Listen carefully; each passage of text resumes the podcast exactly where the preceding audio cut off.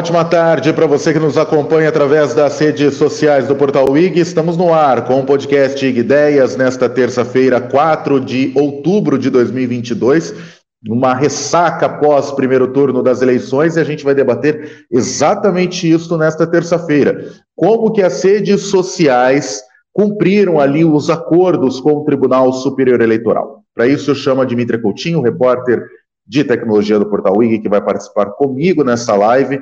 Tudo bem, Dimitri? Uma ótima tarde para você, seja bem-vinda. Boa tarde, João. Boa tarde a todos, tudo certo?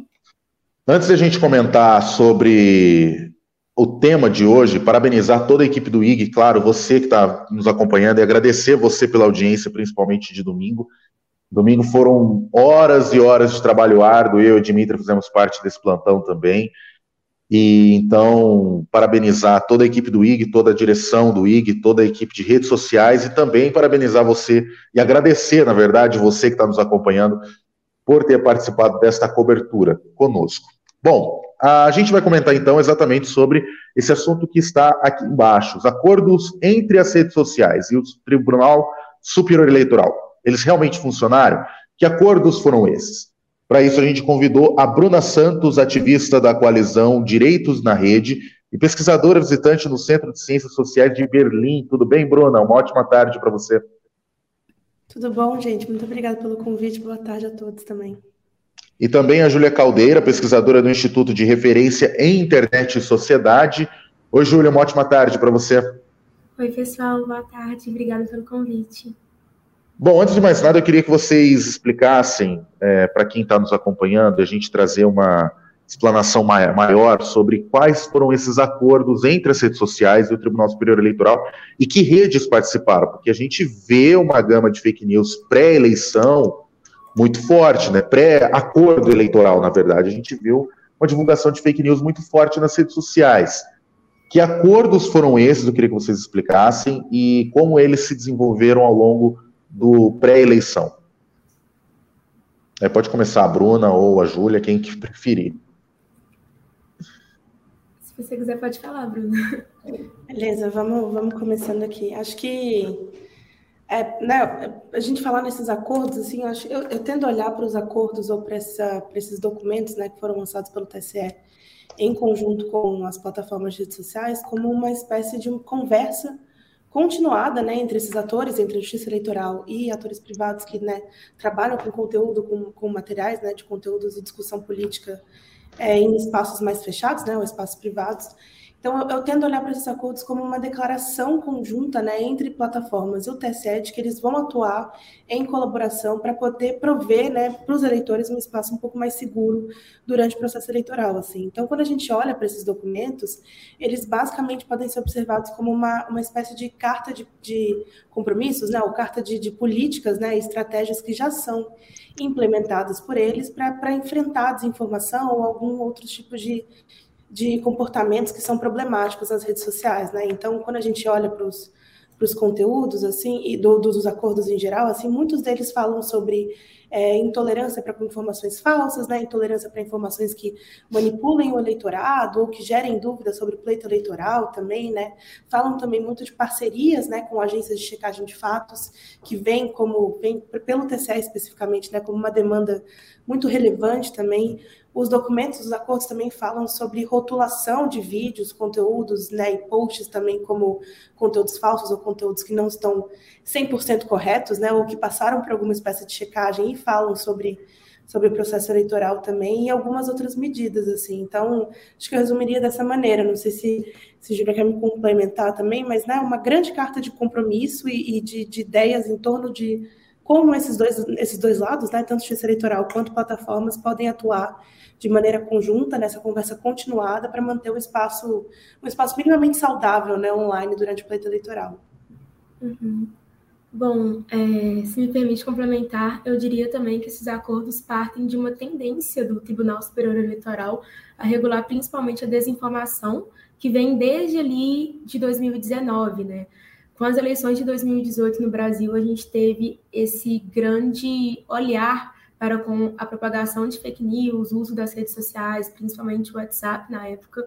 E aí, diante disso, surgiu uma preocupação muito grande diante desse cenário, que também estava ali advindo das eleições que aconteceram nos Estados Unidos em 2016, que também tiveram é, como grande notícia assim a propagação de fake news.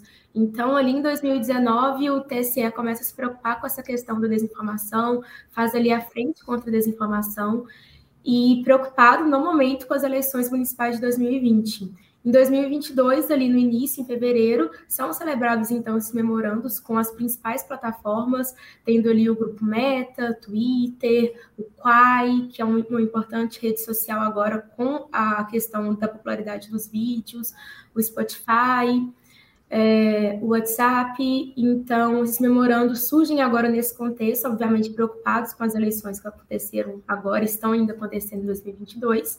E adivinhos desse cenário que já havia ali uma preocupação com as fake news, com a desinformação, mas que agora foram formalizados dessa forma um pouco diferente, né? Que tal como a Bruna falou, celebraram ali várias medidas para que as redes sociais pudessem adotar com essa preocupação com o discurso desinformativo e fake news principalmente. Eu acho que vale a gente dar alguns exemplos, assim, para quem está ouvindo a gente, né? Só para você que está ouvindo a gente ter alguma dimensão do que, que, são esses acordos na prática. No dia da votação, por exemplo, vocês devem ter visto uma mensagem ali no Instagram, uma mensagem ali no Twitter, hoje é dia de votar. Ou então, quando a gente pesquisava no Google como votar, a gente recebia informações oficiais do TSE sobre as urnas, sobre o dia das votações, sobre título ou então aqueles, aquelas figurinhas que o TSE divulgou no WhatsApp, tudo isso são fruto dessas colaborações é, que as redes sociais acordaram com o TSE. Mas quando a gente entra nesse assunto aí da moderação de conteúdo, que Bruna e Júlia estavam é, comentando, a Bruna até falou uma coisa é, muito importante, que foi, ah, muitas das coisas que estavam ali acordadas são coisas que as redes sociais, de certa forma, já, já estavam comprometidas, né? Então, ah, vou reforçar que, que a minha plataforma é contra a desinformação, isso é coisa que as redes sociais, de certa forma, já tinham ali em suas regras. É, diante disso, eu queria perguntar para vocês como é que a gente pode avaliar esses acordos nesse sentido? É, eles só colocaram no papel coisas que já estavam ali nas políticas, ou eles realmente reforçaram é, outras medidas no que diz respeito à moderação de conteúdo? Como é que vocês avaliam nesse sentido? Começar pela Júlia. Bom, acho que é algo um pouco além do que já estava nas políticas de plataforma, mas que ainda se prende muito a essas políticas. Então, eu diria que essa celebração de um acordo entre o Tribunal Superior Eleitoral e as principais plataformas é algo que é, merece sua importância, porque é, de, certa forma, um grande esforço ali do Tribunal Superior Eleitoral, dentro dos, das suas competências, de ter esse diálogo com as plataformas, de demonstrar publicamente uma preocupação com a atuação das plataformas no cenário eleitoral. E essa questão de trazer publicidade para o quanto as redes sociais podem impactar no processo eleitoral, no cenário pré e pós eleitoral. Então, enfim, acredito que é algo que merece sim é, um, uma, um reconhecimento desse esforço. No entanto, é preciso ter muita cautela para analisar as medidas que de fato são colocadas e o discurso, a forma como esse acordo é firmado, né? Então, algo que eu acho que merece relevância é primeiro pensar nas competências do Tribunal Superior Eleitoral ele não teria competências para, para, por exemplo, impor sanções ali diante das plataformas. Isso não cabe a ele. Então, os memorandos têm um caráter recomendatório. Beleza, isso pode ser visto de certa forma como algo negativo, mas a gente tem que ter em mente que está dentro das competências do Tribunal Superior Eleitoral e não cabe a gente colocar competências que não cabem a ele, até porque isso poderia se aproximar de um discurso que estaria regrando a liberdade de expressão dos usuários ou qualquer outra questão que seria negativa ali ao contexto é, do espaço virtual. É, Bom, é, mas o que eu estava dizendo sobre a questão das medidas em si, dos recursos, é que algo que merece muita atenção é que todas as, essas medidas, tal como você colocou, Dimitri, a questão dos stickers, a questão dos lembretes, dos canais que as plataformas colocam, está em conformidade às políticas de plataforma. Então, acho que isso é uma questão muito importante, ao passo que sim, está sendo firmado um acordo, o Tribunal Superior Eleitoral está convidando as plataformas para ter esse diálogo, para ter essa maior atenção. No entanto, todas as, as, os recursos, todas as questões que foram colocadas ainda agem diante dos termos das plataformas. Então, isso é uma questão muito importante para ser analisada, porque coloca ainda as plataformas com um certo poder diante de como essas medidas vão, vão ser executadas, né? E diante disso, eu passo a palavra para a Bruna, acho que ela vai conseguir complementar essa parte. Obrigada, gente. Acho que é uma avaliação relativamente parecida também, né? Quando a gente olha, o que significa falar, né, que os acordos eles não falam muito mais do que as, do que os, os as políticas das plataformas, né? Significa que a gente ainda não tem meios, né, nem, nem, nem ferramentas que, que uniformizam o tratamento desses conteúdos por parte desses atores, né, e que a gente ainda depende também, em alguma medida, de muita boa vontade, né, do setor privado, dessas empresas, plataformas de rede social também, para poder lidar com esse tipo de conteúdo. É, então, assim, quando a gente fala, ah, não, parecido, é, é exatamente isso que a gente está tentando, né, traduzir para a conversa, assim, eu acho que tem algumas, dá para dividir as medidas em, em, dois tipos de medidas, né? Essas que vão mais para a linha de é, educação do eleitor, né? Que trazem mais visibilidade para o processo eleitoral, que, né? Por exemplo, rotulação de conteúdos, os stickers, essas coisas, né? Que é, redirecionam o eleitor para sites que são sites oficiais, não sites, né? Que podem ter algum conteúdo desinformativo ou não verificado pelas autoridades mas também tem esse outro lado que vai falar um pouco da, da moderação de conteúdo, né?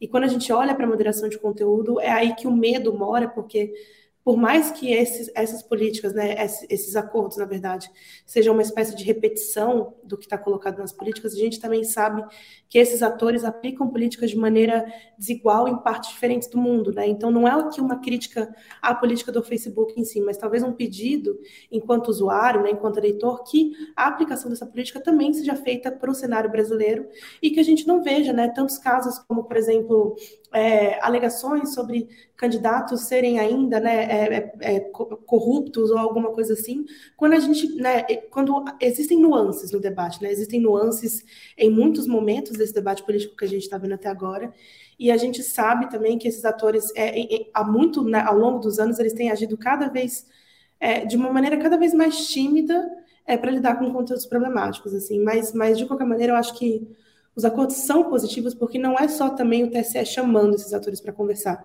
mas também uma boa vontade desses atores para conversarem, né? Então, acho que se a gente olhar também para os acordos que foram feitos entre as plataformas, a gente vai ver que são compromissos diferentes, né, de acordo com cada modelo de serviço e cada produto que é oferecido, e que, por exemplo, plataformas como o Telegram, elas têm é, um nível de obrigatoriedade, um nível de compromisso um pouco menor, né, que é assumido quando a gente olha em comparação para o Facebook, por exemplo, assim.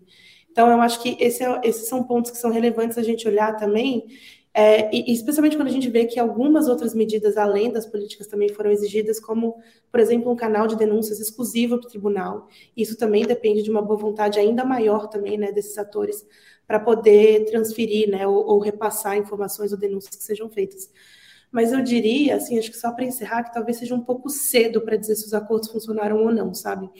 É, ou se também né, esse modelo de cooperação entre a autoridade eleitoral e plataformas de redes sociais por um período limitado é necessariamente eficaz para lidar com discursos e mensagens né, que têm sido disseminadas fora do momento eleitoral, né, fora desse, desse, desse, desse interstício né, que, que, que, se inicia e tem um prazo de 45 dias, né, e que também se beneficiam da falta de alfabetização digital de muitos dos usuários. assim, né? Então, acho que a gente vem caminhando para soluções interessantes mas que eu acho que a gente precisa de um, de um ecossistema ou de, um, de, um, de, um, né, de uma dinâmica um pouco mais complexa em torno de leis um pouco mais claras, né, para exigir compromissos desses atores e que, né, e que transpassem só esse momento dos 45 dias do período eleitoral para delimitar, né, ou, ou limitar a, a, disseminação desses conteúdos, porque as estratégias de desinformação são muito mais complexas do que a gente está pensando, né, e, e se dão fora desses 45 dias.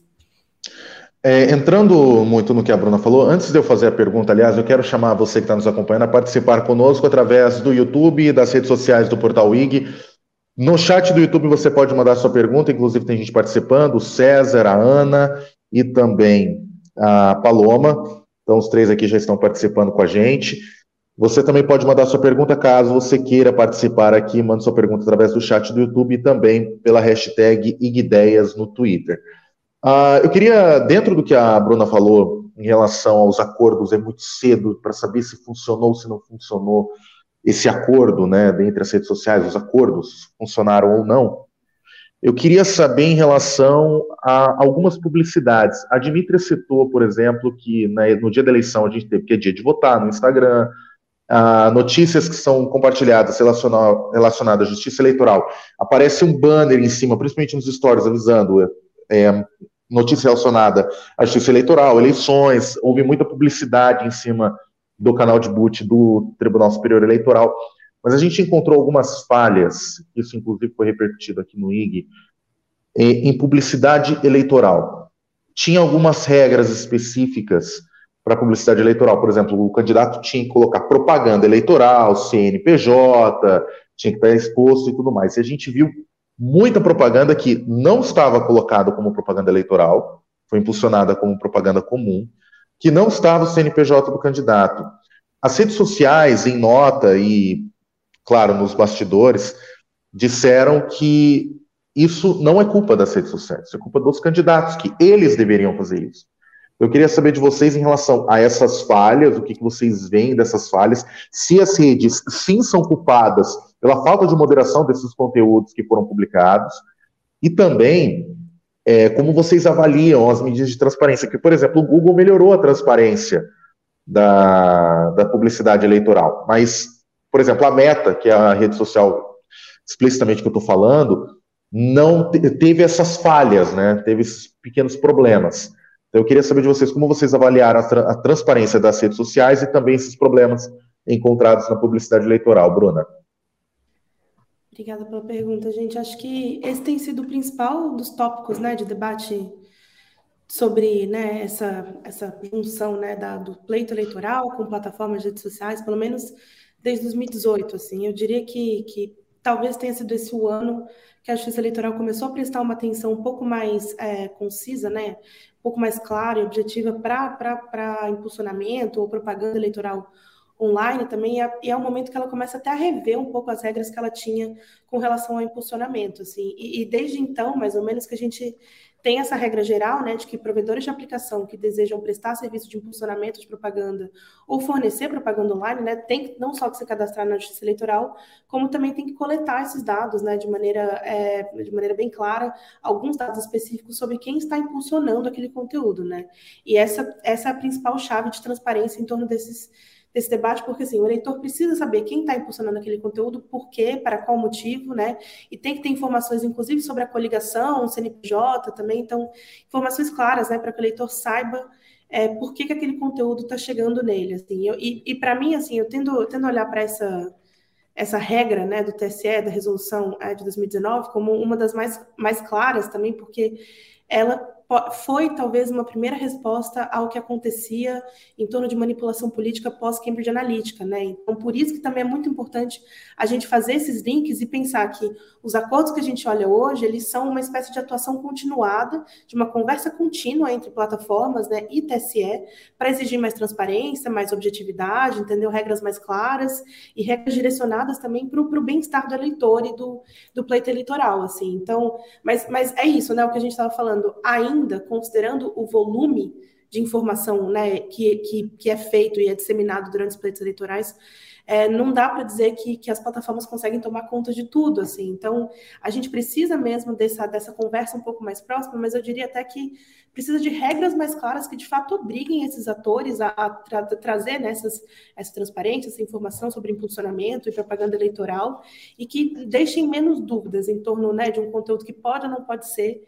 E, infelizmente, assim, a gente ainda vê o caso de alguns conteúdos que têm, né, que têm um teor político, mas que são interpretados como uma manifestação de voto, né, uma manifestação individual e que geram, ficam um pouco nessa massa cinzenta, né? Essa espécie de espaço cinzento é, do debate político da internet. Assim, eu diria até que para além disso, o, o, espaço dos influenciadores, né, os influenciadores digitais, talvez seja um espaço também que seja o mais significativo né, dessa massa cinzenta, mas, mas ao mesmo tempo o TSE tem falado já há alguns anos, né, e o próprio, a própria última reforma do Código Eleitoral estava apontando na linha de que é, onde, né, já que esses influenciadores têm essas redes como meio de, né, como, como meio de, de eles ganham dinheiro né, dessas redes, aquilo ali talvez não pudesse mais ser interpretado como uma manifestação individual política, né? Então, a gente tem evoluído também para regulamentar um pouco mais esse campo, mas que infelizmente para esse pleito eleitoral ainda não vale, porque a gente, né, o, o novo texto do Código Eleitoral não foi aprovado a tempo, né, para ser aplicável para esse caso, mas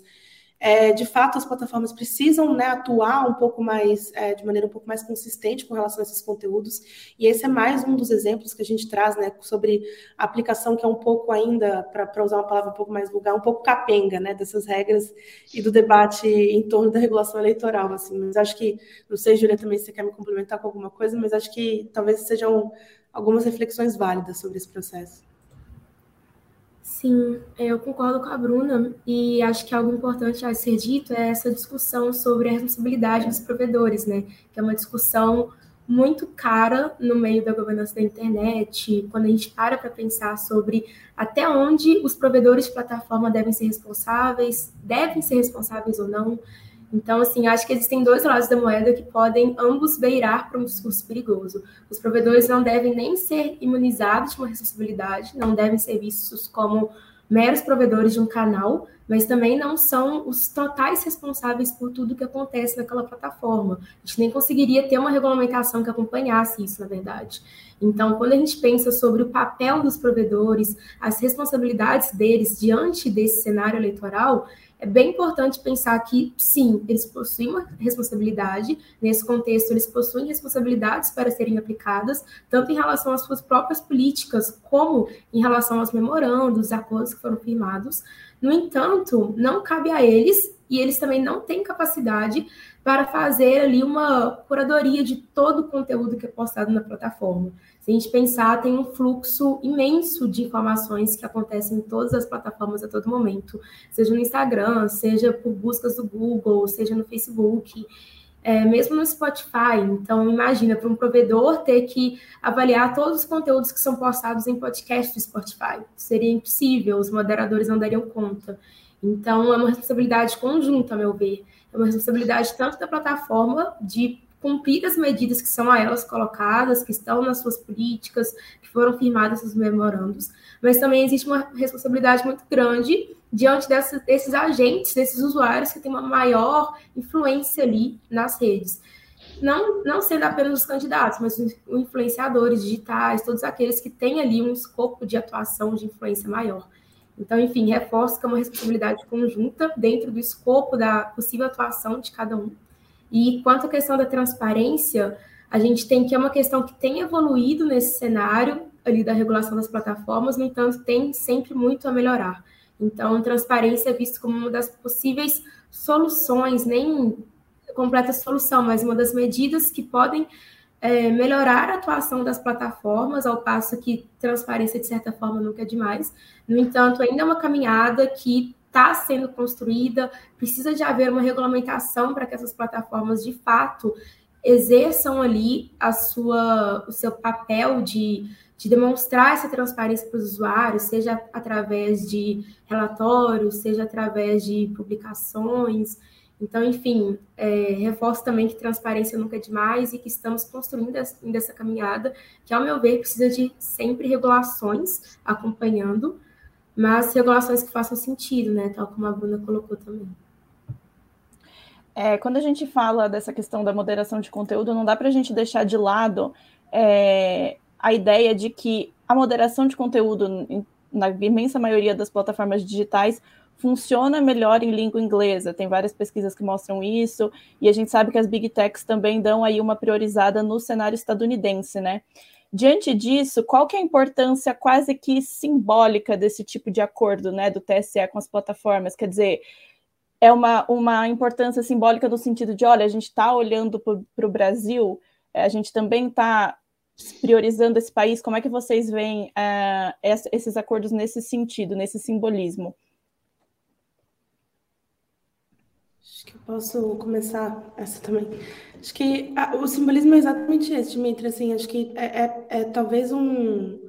Né, a assinatura deles no documento de que eles de fato estão compromissados com o pleito eleitoral brasileiro e também com, com, né, com tentar manter algum nível de respeito e, e, e acompanhamento do que acontece aqui. Né? Eu acho que ao longo dos anos, especialmente assim com coisas como os Facebook, os Facebook Papers, né, e alguns outros acontecimentos assim que a gente tem visto, é, fica, fica muito difícil para essas plataformas elas dizerem que que elas negarem esse tipo de informação, né? Então, assim, a gente tem visto ao mesmo tempo elas assumirem uma responsabilidade cada vez maior em torno dos conteúdos, claro que ainda de forma relativamente limitada, mas dá para dizer sim que algumas delas têm assumido uma responsabilidade um pouco maior em torno de, desinformação, né, de, é, é, também é, disseminação de discurso de ódio e alguns outros conteúdos problemáticos, assim. Então, eu tendo olhar também, assim, para essa conversa como, como uma, um compromisso delas com essa ideia de que elas vão, de fato, prestar atenção no que a legislação brasileira fala,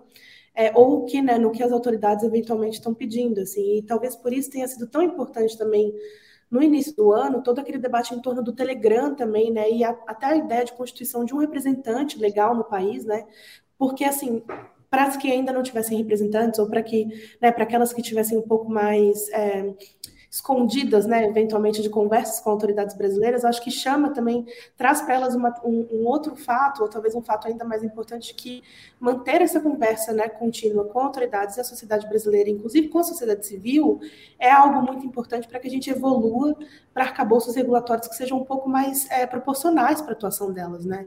Porque, assim, acho que a gente viu durante 2020, 2021 e 2022, assim, uma grande discussão em torno de redes sociais, em volta do PL 2630, né, o PL das fake news, porque existia essa, esse reconhecimento de que o arcabouço regulatório brasileiro, então, né, o conjunto de leis que falam sobre a internet, ele ainda é muito, é relativamente incipiente, então ele fala muito pouco sobre regras e, e condutas que podem ser exigidas né, por, por, desses atores, assim, então, por isso também que eu vejo as plataformas assumindo esse papel de, de diálogo, talvez um pouco mais, né, um pouco mais presente com autoridades, nesse caso, autoridade é, eleitoral, para falar dessas coisas também, mas é, eu, acho, eu, eu, acho que assim, o, o, todo o debate do 2630 traz para a gente que a gente precisa evoluir em termos de regulação desses atores, assim, não só a regulação, como também o acompanhamento que é feito pelas autoridades. Assim, e a gente está falando aqui de coisas que, que não lidam só com pleito eleitoral, ou não lidam só com desinformação, mas, por exemplo, se a gente vai olhar para impulsionamento de conteúdo eleitoral online, também é algo que fala um pouquinho de privacidade e proteção de dados, né? Então,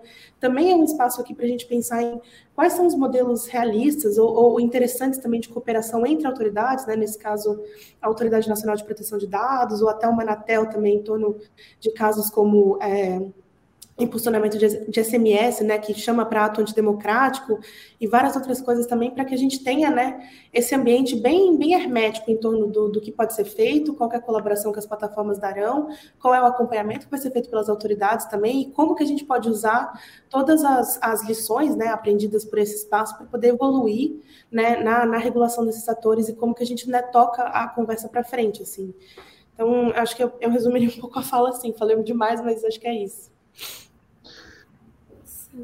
É, bom, alguns comentários a respeito disso são que, sim, de fato, é um simbolismo muito importante, porque a partir do momento em que o, o TSE, os atores privados, tá, trazem isso para o debate público como uma pauta importante de ser reconhecida, de ser discutida, surge não apenas essa questão de ser ali um debate entre setor governamental e privado, mas como algo importante para a sociedade civil, para o terceiro setor, para a comunidade técnico-científica. Então, trazer isso para o debate, trazer isso à frente da sociedade é algo muito importante para inspirar essa noção de importância, essa noção de consciência, principalmente para o usuário que está ali todo dia lidando com esses conteúdos, muitas vezes de uma forma uh, sem tanto conhecimento, sem tanta maturidade. Então, trazer isso para o debate público seria ali é a questão que eu acho como uma das mais relevantes em torno desses acordos que foram firmados, que é justamente dar essa devida importância e dar a devida importância para com mais do que esses principais atores, trazer isso de fato para, para o público, né?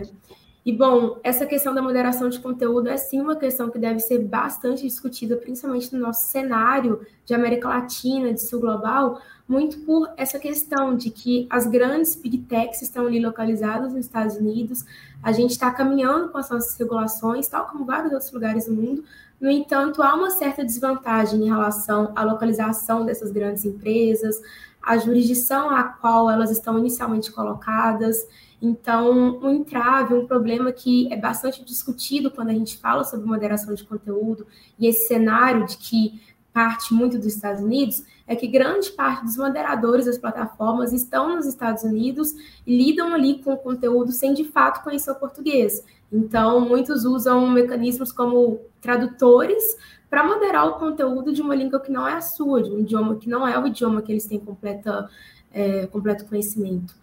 Então, a partir do momento em que moderação de conteúdo passa a ser uma pauta que é colocada, que é exigida, que é conversada, surgem essas responsabilidades para as plataformas, não apenas nesse âmbito formal, mas uma responsabilidade que diz respeito também ao usuário, porque a partir do momento em que o usuário passa a reconhecer a importância disso, faz sentido para as plataformas entregarem esse produto ao usuário, porque são os usuários que estão ali consumindo os serviços das plataformas, né? Então, enfim, essa questão, a partir do momento em que isso se torna importante, as plataformas se veem nessa seara em que elas precisam entregar isso. Então, é muito importante que isso seja discutido, que isso seja colocado para que essas próprias políticas de plataforma que partem ali desse contexto apenas as plataformas se adequem a esse cenário sem que precise haver tantas regulações em torno disso. Obviamente, as regulações precisam de acompanhar, mas tendo em vista que parte muito das plataformas, precisa ser tipo, uma preocupação legítima delas, primeiramente, para que elas tenham essa preocupação de colocar essas medidas para o usuário, para elas, para ali ter um bom ambiente, né, um ambiente saudável nas plataformas. Então, enfim, é uma discussão que precisa ser de fato colocada em pauta. Vocês citaram um ponto do Telegram, eu acho que eu vou focar muito nessa rede social, porque antes das eleições havia uma discussão muito forte em relação à segurança das notícias que eram propagadas na rede social do Telegram. Inclusive, muitas pessoas que apoiam o atual presidente Jair Bolsonaro, que está com, como candidato à reeleição no segundo turno, é, migraram para essa rede social para propagar fake news. Então, nós presenciamos, inclusive, na véspera das eleições, fake news sobre as urnas eletrônicas, dizendo que a urna já está fraudada, já prevendo um possível, uma possível vitória do Lula no primeiro turno, que é o que apontava as pesquisas de opinião. Eu queria saber de vocês o quanto que o Telegram cumpriu com este acordo, tá? Porque a gente sabe que foi uma dificuldade para o Tribunal Superior Eleitoral encontrar um representante, foi uma dificuldade para eles negociarem, costurar um acordo de transparência para essas eleições e eu queria saber qual foi a participação do Telegram, se ele conseguiu cumprir com esse acordo e o que faltou para exatamente para esta rede social, porque foi o tema da eleição. Então, não havia tanta preocupação, por exemplo, com o WhatsApp, com o Facebook, com o Instagram, com o TikTok, mas a preocupação maior era com o Telegram e com a onda maciça que entrava de fake news pela rede social que acabou sendo dominada pelo grupo bolsonarista. Começo com a Júlia, a Bruna depois pode complementar.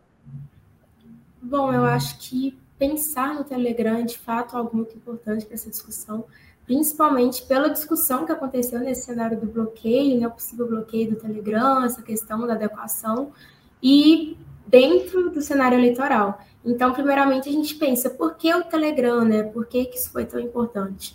Bom, o Telegram é um, uma rede mensageira ali que tem recursos diferenciados, né?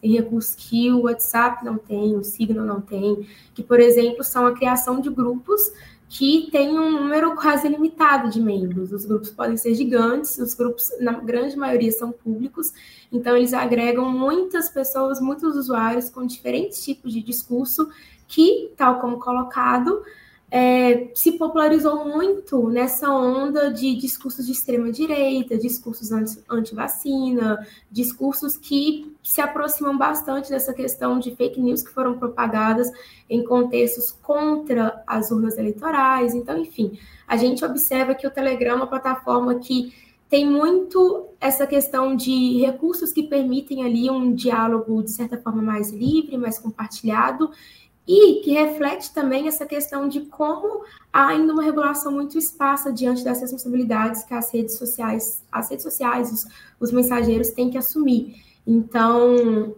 é, é bastante interessante a gente pensar que o Telegram não tinha, de fato, um representante no Brasil. Não tinha um escritório ali que estava disposto a acatar qualquer medida que fosse colocada, qualquer diálogo. E o quão perigoso isso é também. Uma, uma rede que tem milhões de usuários num país tão grande como o Brasil, tão diverso, e que não estava prontificado ali para responder uma questão que foi colocada pelo Tribunal Superior Eleitoral. Então, enfim, a periculosidade disso também.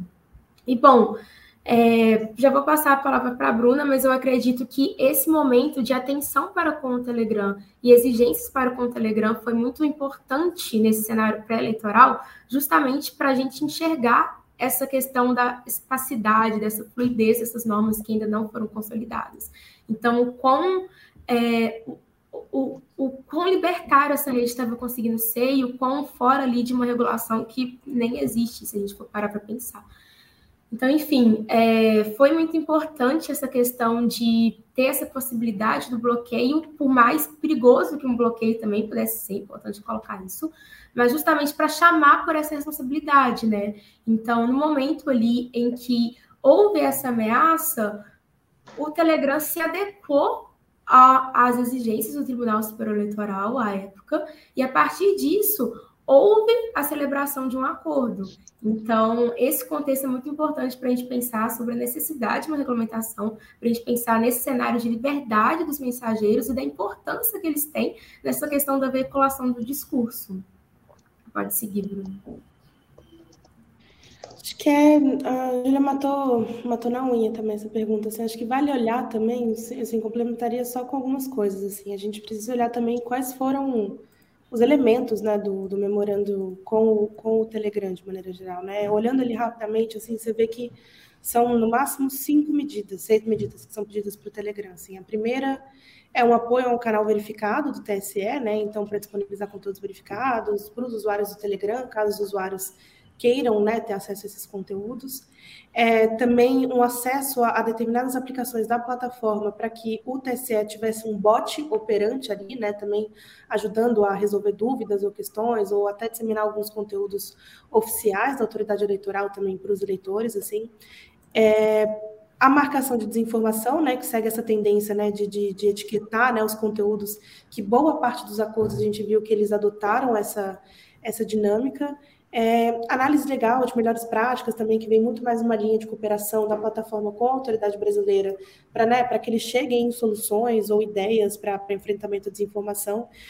E talvez o mais importante, que foi o tema que a gente mais discutiu, que é essa criação de canal para comunicação extrajudicial, assim. Então, né, que é o canal de contato entre o próprio Telegram e, a, e o TSE, né, para que eles falassem eventualmente sobre conteúdos ilegais ou conteúdos que, né, que não deveriam estar ali, ou, ou alguma coisa que gerasse dúvida, né.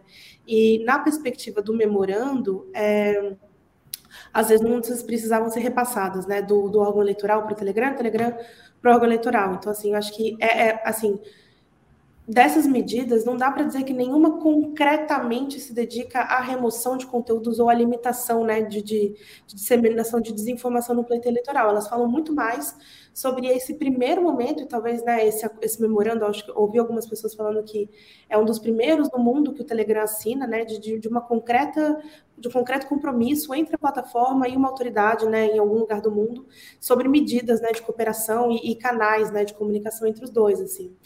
Mas aí eu acho que tem uma outra questão também, que é, é que talvez seja o grande flanco, né, o grande espaço que essas estratégias de desinformação se beneficiam muito, que é quando a gente olha para Telegram, quando a gente olha para o WhatsApp também, ou alguns outros aplicativos de mensageria privada, eles. As, claro que a gente fala também de canais públicos, né? Que aí eu acho que é o espaço onde o próprio Telegram, ou o próprio WhatsApp, ou outros canais têm uma maior forma de atuação, né? Porque é um conteúdo que é indexado publicamente e tem acesso, né? E pode ser acessado por outras pessoas. Mas a grande parte de, de conteúdo que é disseminado nesses espaços é feito em grupos privados e grupos privados que também existem, né, sobre uma espécie de, de com algumas ferramentas que servem para a privacidade dos próprios usuários. A gente está falando de comunicação interpessoal também, né, então é uma espécie de comunicação que tem um nível de proteção um pouco maior. E para mim, assim, é esse o grande momento onde as plataformas se, se, se, dizem, né, e eu de fato acredito em alguma parte que elas sejam incapazes de combater a desinformação, porque a desinformação ela é repassada de grupo em grupo, né, de pessoa para pessoa, se beneficiando desses espaços fechados e um pouco mais né, privados, né, de, de, troca de informação entre algumas pessoas, e elas não estão necessariamente nesses grandes canais, nesses grandes, nessas listas de transmissão, né, como a do presidente da República e de outros candidatos que estão por ali, assim. Então vale até a gente tem muito, tem muito antropólogo, né? Tem muito pesquisador fazendo, né? Alguma espécie de estudo e taxonomia das linguagens, né? Desses canais, assim. Mas vale também para a gente olhar qual é a diferença, né? O que, que um canal de um presidente ou de um candidato fala e o que, que esses grupos falam, assim? Eu acho que no fim do dia a gente vai ver que existe uma, uma diferença muito clara no discurso que é colocado lá. Se a gente olha o canal do Bolsonaro hoje, a gente vê que ele está compartilhando em muita parte conteúdos que são, né, entre aspas, institucionais, assim. Então ele fala muito mais das ações de governo e ele não usa aquele canal necessariamente para mobilizar ou não mobilizar de uma forma tão direta, né, o eleitorado para, por exemplo, atos antidemocráticos. A mobilização para o ato antidemocrático é feita no Ela é feita num grupo privado, sabe, em espaços que sofrem menos ou estão menos sujeitos a esse escrutínio público, sabe? Então, por isso que eu acho assim, a discussão no Telegram é muito benéfica, eu acho que ela traz né, um, novo um novo patamar assim, de responsabilidade que essas plataformas precisam assumir, né? Mas a gente ainda está falando de um terreno um pouco arenoso. Bom, acho que nós tivemos um pequeno um, uma quebra de contato com a Bruna. Depois, na hora que ela voltar, ela complementa. Júlia, você quer complementar o que ela estava falando, enquanto ela não volta? E na hora que ela voltar, ela continua. Bom, eu acho que tal como a Bruna colocou, existe essa questão muito importante de ser observada da diferença entre canais públicos e canais privados. E uma questão que é bastante delicada é quanto à própria liberdade de expressão dos usuários e como essas possíveis remoções de conteúdo podem ser executadas, né? Então, se a gente pensar em moderação de conteúdo, existe ali muitas vezes uma linha tênue que faz com que ela seja colocada como algo que não é tão benéfico para as redes, para os usuários. Então, torna-se algo muito cuidadoso, nesse sentido de que também não, não seria possível para as plataformas, para as redes mensageiras, regular, remover, moderar o conteúdo que está acontecendo nesses pequenos grupos, né, nos grupos privados. Diante disso, surge uma diferente responsabilidade, um diferente papel, não apenas das plataformas, mas que quando a gente pensa nas plataformas, ainda está sendo bastante construído. Então, eu acredito que uma medida que foi colocada e que foi muito bem-vinda é a questão, é, por exemplo, da transmissão de mensagens para um número é, limitado de pessoas, né? quando você não pode transmitir uma mensagem para 100 pessoas, tal como acontecia antes, mas agora para 5. Então, enfim, eu acho que esse tipo de medida é uma medida bem bem-vinda nesse contexto, mas enxergando essa dificuldade de como regular grupos privados que acontecem nessas redes mensageiras e que têm uma influência muito grande nesse cenário, principalmente nesse contexto do Telegram, que se destaca por esse tipo de discurso, esse tipo de público, que é bastante perigoso no cenário pré e eleitoral. Bom, tem participação aqui conosco. Eu queria chamar a participação. Na verdade, eu vou chamar, falar, a Dimitra vai chamar essa participação, não vai ser eu, não. Dimitra. A gente tem uma pergunta aqui do César que falou o seguinte: é, eu acho que a Bruna está voltando. É, não, a Bruna voltou antes da pergunta. Voltou, Bruna, vamos. por favor, pode concluir, pode concluir o que você estava falando, teu raciocínio. Obrigada, gente. Desculpa, eu não vi que eu estava tava ficando sem bateria aqui, mas não, era só isso, assim, era só para frisar um pouco também que a, a, o grande, né, o, o, grande, o lado, a esperteza, né, dessas campanhas de desinformação é especialmente beneficiar desses espaços um pouco mais privados são os grupos de em aplicativos de mensageria privada, assim. E aí, é, talvez seja o grande, né, a grande equação do debate, porque ao mesmo tempo que alguns conteúdos ali precisam ser combatidos, né, e são problemáticos e vão e não e é muito difícil a gente conter, né, a disseminação deles para os eleitores, a gente ainda está falando de espaços que precisam ser preservados, né? A gente ainda precisa de espaços privados de conversa entre usuários da internet, com criptografia e que, que garantam alguma espécie de privacidade no fim do dia, sabe? Porque é, é essa, para mim, é a grande chave que a gente ainda não consegue, né, entender e, e é o grande espaço que essas campanhas se aproveitam, né? Mas em alguma medida a gente também sabe, né, a gente ainda sabe do, do lado público, né, desse debate, e, e então dá para prever como as discussões são feitas, né, no, no, nos espaços privados, e também dá para chegar nessas medidas que o próprio TSE e as plataformas chegam, assim, por isso que os canais de denúncias, os stickers, a, a etiqueta nos conteúdos são também relevantes, né, porque elas falam do que está para fora e, e a gente só vê uma parte disso tudo, mas a gente não precisa preservar esses espaços mais privados também. Desculpa essa confusão aqui também de ter caído e voltado. Que isso, acontece. Acontece com todo mundo. A gente está, então, com uma pergunta é, da audiência, uma pergunta do César. Ele diz o seguinte: presenciei alguns ataques à integridade do processo eleitoral no WhatsApp é, e ele quer saber se isso se trata de uma minoria barulhenta ou se isso de fato gera grandes preocupações. Eu queria dar uma complementada na pergunta do César, porque a Júlia falou uma coisa muito interessante, que é essa limitação é, de encaminhamento de mensagens no WhatsApp, né? Então a gente sabe que o WhatsApp tem essa coisa da criptografia, então não tem como moderar conteúdo dentro do mensageiro, que é uma coisa que a Bruna comentou também.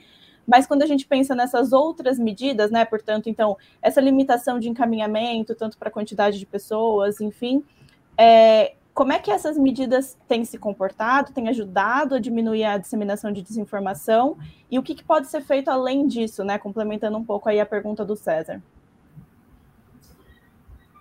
Acho que a Júlia pode começar.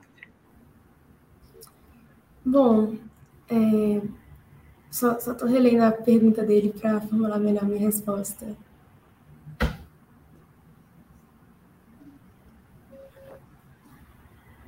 Bom, eu acho que essa questão das redes mensageiras são complexas, justamente por essa questão de até quando a gente pode regular sem interferir ali na liberdade dos usuários, sem interferir é, nesse espaço privado que é legítimo de acontecer, é legítimo de existir em grupos privados. Quanto o, o que é difícil, o, o que é perigoso, é o discurso que está acontecendo ali. E aí entra essa questão da regulação, né? Como fazer com que esse discurso não aconteça dessa forma, como regular esse discurso. Então, bom, eu acho que é novamente um esforço conjunto dos entes que têm um poder diante disso. Então, a partir do momento em que o WhatsApp assume essas medidas de regular, por exemplo, o número de mensagens que podem ser transmitidas, ele consegue fazer uma regulação em um espaço privado sem que ele esteja, de fato, removendo um conteúdo e, diante disso, perpassando por questões que podem ser delicadas, tal como o risco de remover um conteúdo que é legítimo. Então, eu acho que é um caminho a ser traçado e que vai. É, nesse caminho desse tipo de, de medida, de você conseguir, de você, no caso das grandes plataformas, né, conseguirem regular de uma forma que não interfere na liberdade do usuário e que permita essa manifestação ao passo que ela é saudável, né, essa manifestação interpessoal, tal como ela pode existir, tal como ela está assegurada ali pela liberdade de expressão do usuário. Então, bom, eu acho que é um caminho a ser traçado e um caminho que tem que ser traçado com muita cautela, justamente por essa questão de que a gente também não quer que as plataformas removam vários conteúdos que podem ser dano, danosos e assim corram o risco de remover conteúdos que são legais, porque isso também é uma questão muito séria, e seria uma questão de censura. E por mais que deva haver uma responsabilidade, um cuidado com isso, não queremos que haja uma censura por parte das plataformas e assim o direito de liberdade de expressão do usuário silenciado a Bruna quiser complementar.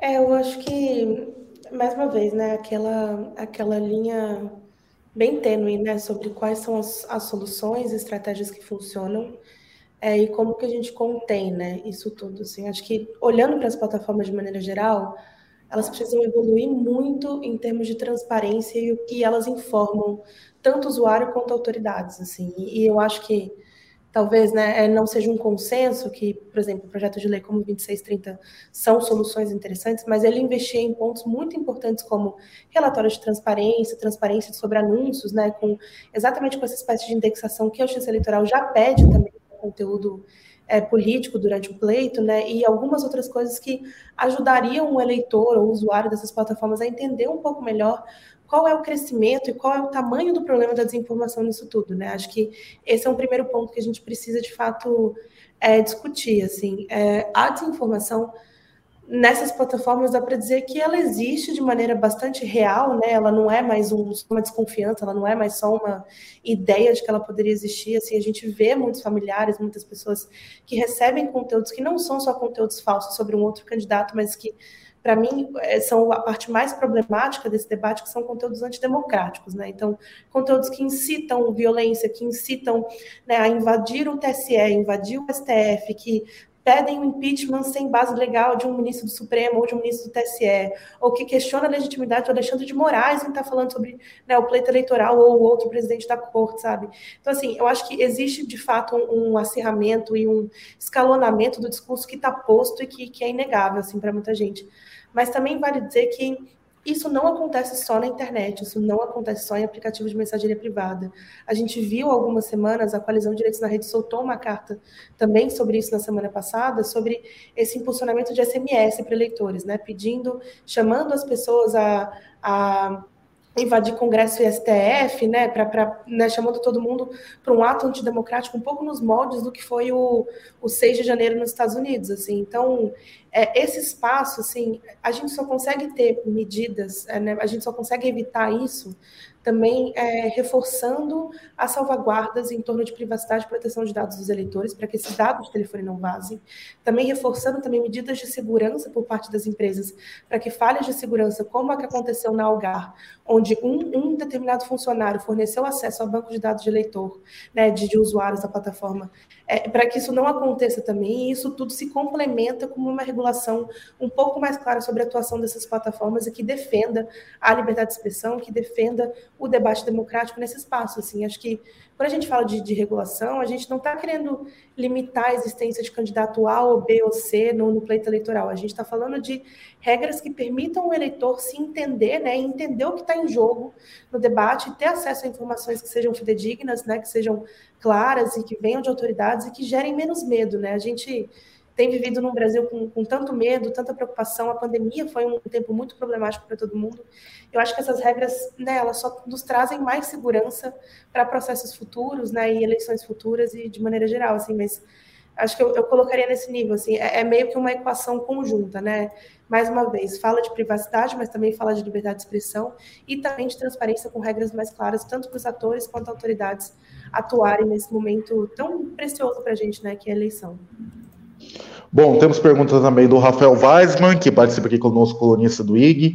Vai ser colocada aí na tela também. A pergunta do Weisman é a seguinte: é, muita gente acha que essa polarização nas redes sociais, né, ele quer dizer, ele, se, ele deixa muito explícito que é nas redes sociais, pode acabar nessas eleições. Ele perguntou a opinião de vocês. Eu vou começar pela Bruna, a Júlia depois complementa.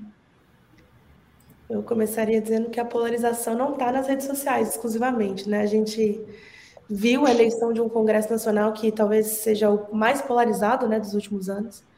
A gente tem, né, nesse momento, né, acho que o resultado de domingo é um resultado muito sintomático de como o Brasil está pensando. Assim, a gente tem visto cada vez menos partidos de centro, né, sendo eleitos. Esse, esse foi o resultado de domingo, ao menos a gente tem menos uma centro-direita, tem mais né, partidos e pessoas que estão alinhadas com pensamentos nos, nas, nas, duas pontas do espectro político, sabe? Então, eu diria que essa polarização ela está posta não só nas redes sociais, mas também tem transcendido, né, de alguma maneira, para o debate político, para as pessoas que a gente tem eleito, tem elegido, né, de maneira geral, e, e isso é um momento muito problemático, assim. Acho que a resposta mais simples disso tudo é como que a gente acaba com a polarização, é conversando, né? A conversa Política é algo que, infelizmente, o brasileiro tem se privado nos últimos anos. Eu entendo que tenham sido anos difíceis, que discutir questões como corrupção, como né, é, é, pleito eleitoral, o que é ato, ato, democrático, né? Ainda acho que o campo tem muito a evoluir, né? O campo, assim, a política, né?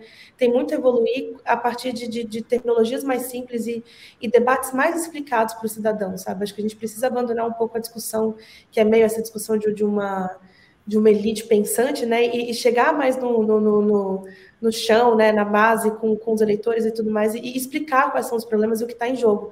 Mas eu não vejo uma solução para essa polarização que não passe por mais conversas, e talvez, assim, o próximo passo é, é, talvez exigir também, a gente, enquanto eleitor, né, exigir dos nossos candidatos que eles também nos deem esses espaços de conversa, né, que eles não fomentem a polarização, que eles não fomentem só, né, é, é que a gente não tenha é, o, o, momento do debate eleitoral só o momento de acusação de um candidato contra outro, mas que a gente também discuta propostas, né, ideias de um Brasil que é coletivo, é, é próspero, é futuro e acima de tudo, né, é, é, é para todo mundo, assim. Então, eu vejo assim a solução para a polarização é, é, conversa, mas também é minha, aquela minha resposta um pouco meio evasiva, assim, talvez, assim, né, de não ter muitas soluções, mas acho que a gente deve incentivar e pedir dos nossos candidatos que eles tragam mais, né, mais substância para o debate e, e, saiam desse momento das, das meras acusações, sabe?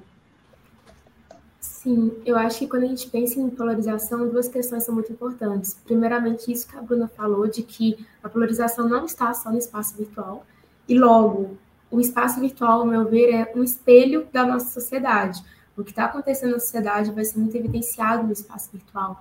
Então, não é uma questão que está só aqui, mas que está acontecendo no nosso entorno. Então, para que haja menos polarização no ambiente virtual, preciso que haja menos polarização nas discussões é, que giram em torno dessa questão, tanto do pleito eleitoral, como discussões ideológicas, políticas no geral. E um segundo ponto é que a polarização é muito fácil de acontecer no ambiente virtual hoje em dia, tal como as redes são organizadas. Polarização é algo que muitas vezes traz audiência, traz público, traz post, traz curtida em post nas redes sociais. Então, o que a gente vê hoje em dia é que as redes se apropriam de uma lógica algorítmica, de uma é, lógica de inteligência artificial, em que aquilo que dá repercussão continua dando repercussão, é, vai sendo espalhado nas suas redes sociais. Se você curte um post ali no seu feed, aparece no feed do seu amigo, seu amigo continua curtindo aquilo, vai aparecendo. Então, enfim, as redes sociais hoje em dia seguem um formato em que polarização é algo muito, de certa forma, inerente ao passo que as redes querem sempre mais audiência, querem que você passe mais tempo ali consumindo conteúdo, e logo para que você fique mais propenso a consumir o conteúdo, o que a gente observa é que os, os discursos ficam muito semelhantes. Então, se você está sempre curtindo um certo tipo de conteúdo, é muito difícil que apareça algo diferente ali no seu feed. Pode ser que um amigo, uma pessoa próxima, alguém que está ali na sua rede social esteja curtindo um certo tipo de conteúdo, esteja dando repercussão para aquilo, mas se, já, se você já mostrou ali para o algoritmo da rede que você não é afim àquele tipo de discurso, é difícil que apareça para você, ao passo que nossa tendência é consumir menos tempo vendo aquilo que a gente não gosta. Então, os algoritmos das redes já sacaram isso de certa forma, e o que a gente tem como consequência são conteúdos sempre muito polarizados. A gente observa isso no YouTube, por exemplo, em que você assiste a um vídeo e a partir daquele momento passam a aparecer várias recomendações de vídeos parecidos. Isso acontece na grande maioria das redes. Poucas redes hoje em dia têm é, configurações, têm mecanismos que fazem com que você possa ficar totalmente avesso a essa lógica.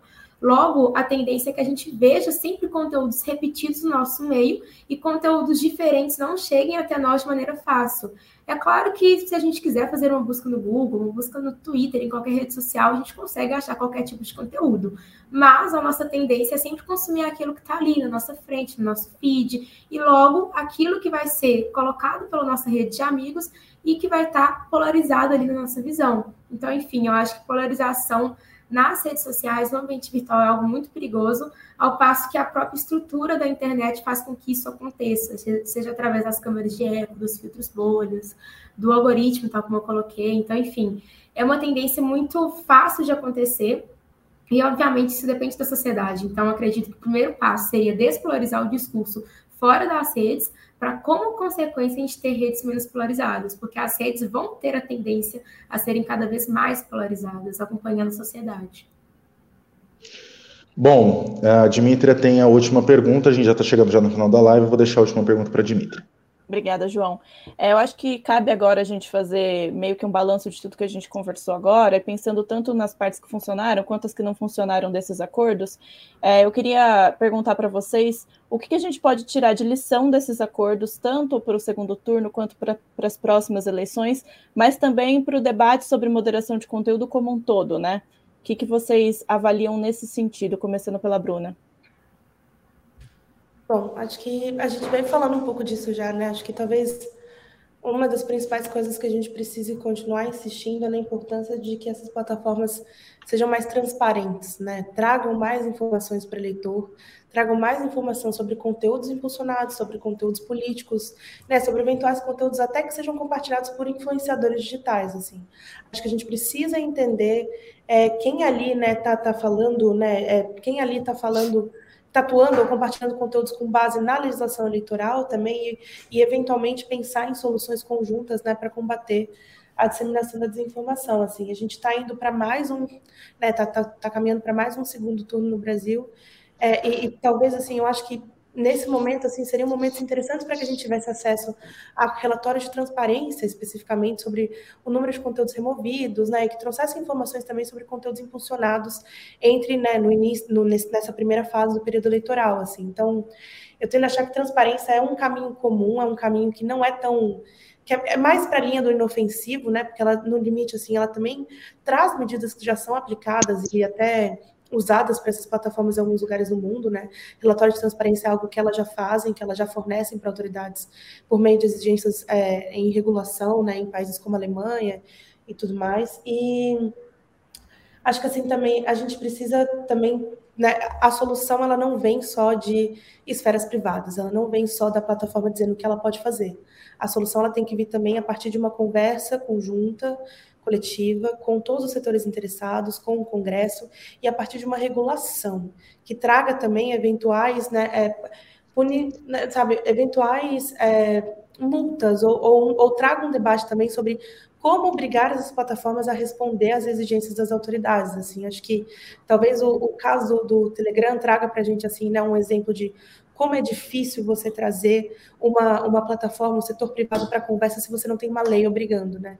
E é muito triste que a gente precise chegar no exemplo extremo, né, de uma legislação, mas ao mesmo tempo ela caminha é, com esse, né, esse prognóstico mundial de que elas aplicam as regras de maneira né, diferente, elas não ligam para determinados tipos de conteúdo, e que o fato de elas não ligarem para determinados tipos de conteúdo é mais preocupante no momento eleitoral, porque a gente tem escalas e escalas de desinformação, né? A gente tem um conteúdo que fala não vá votar porque o dia da eleição mudou, mas a gente também tem um conteúdo que fala que candidato XYZ está condenado e preso por conta do Lava Jato, sendo que ele nunca foi.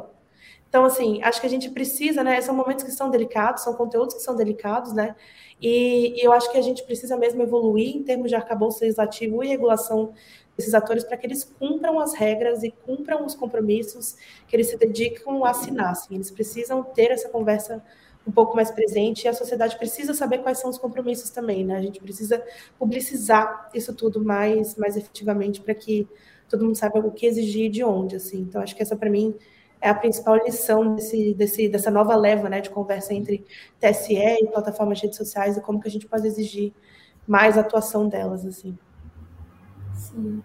Bom, em conclusão, eu acho que duas questões que resumem bastante assim o que eu penso são as questões do debate público e da responsabilidade conjunta.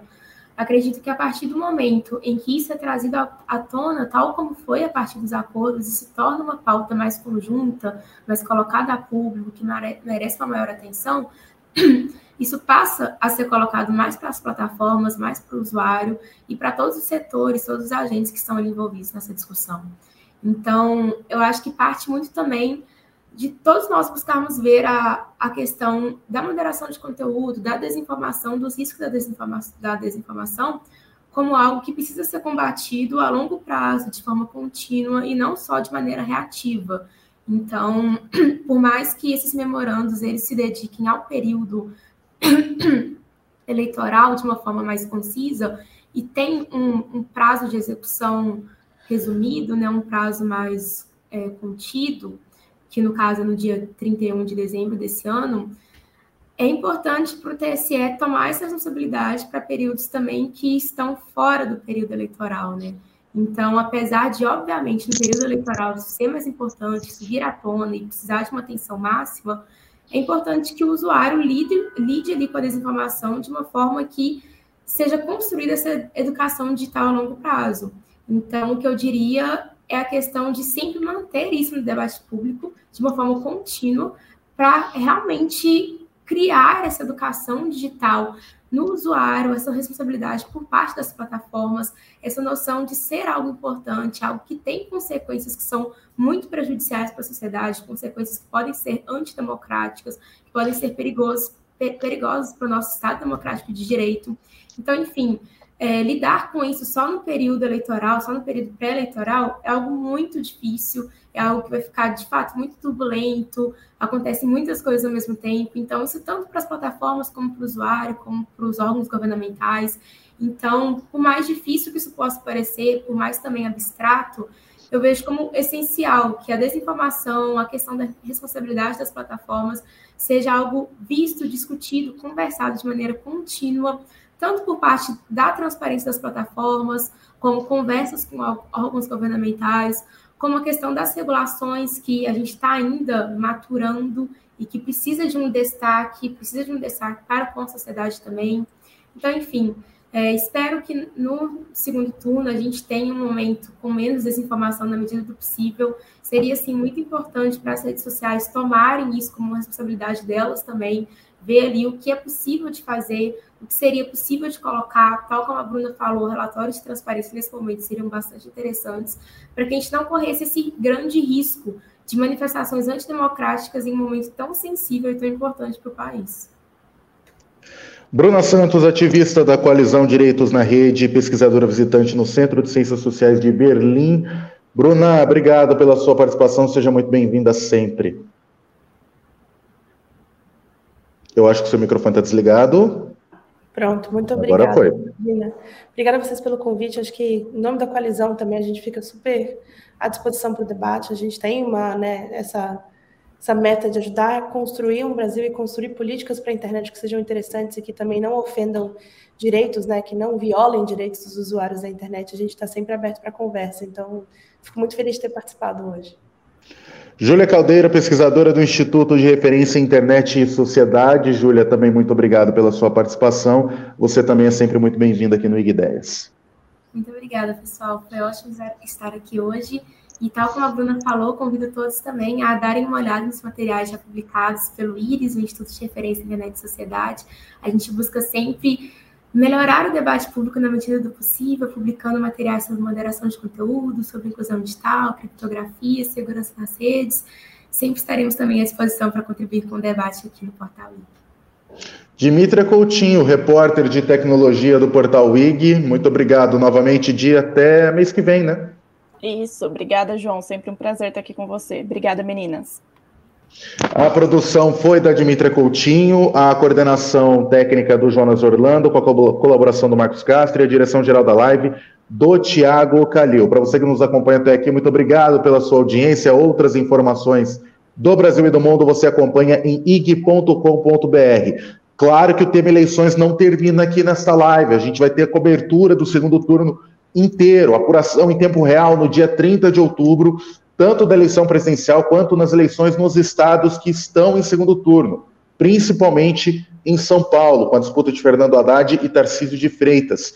Você pode acompanhar também outras informações, tanto em último segundo quanto em economia, e claro, todas as informações de fofoca, esportes e tudo mais no ig.com.br. Para você que nos acompanha até aqui, muito obrigado pela sua audiência. Na terça-feira que vem nós voltamos a partir do meio-dia com o assunto sustentabilidade. Um forte abraço para você. Até semana que vem.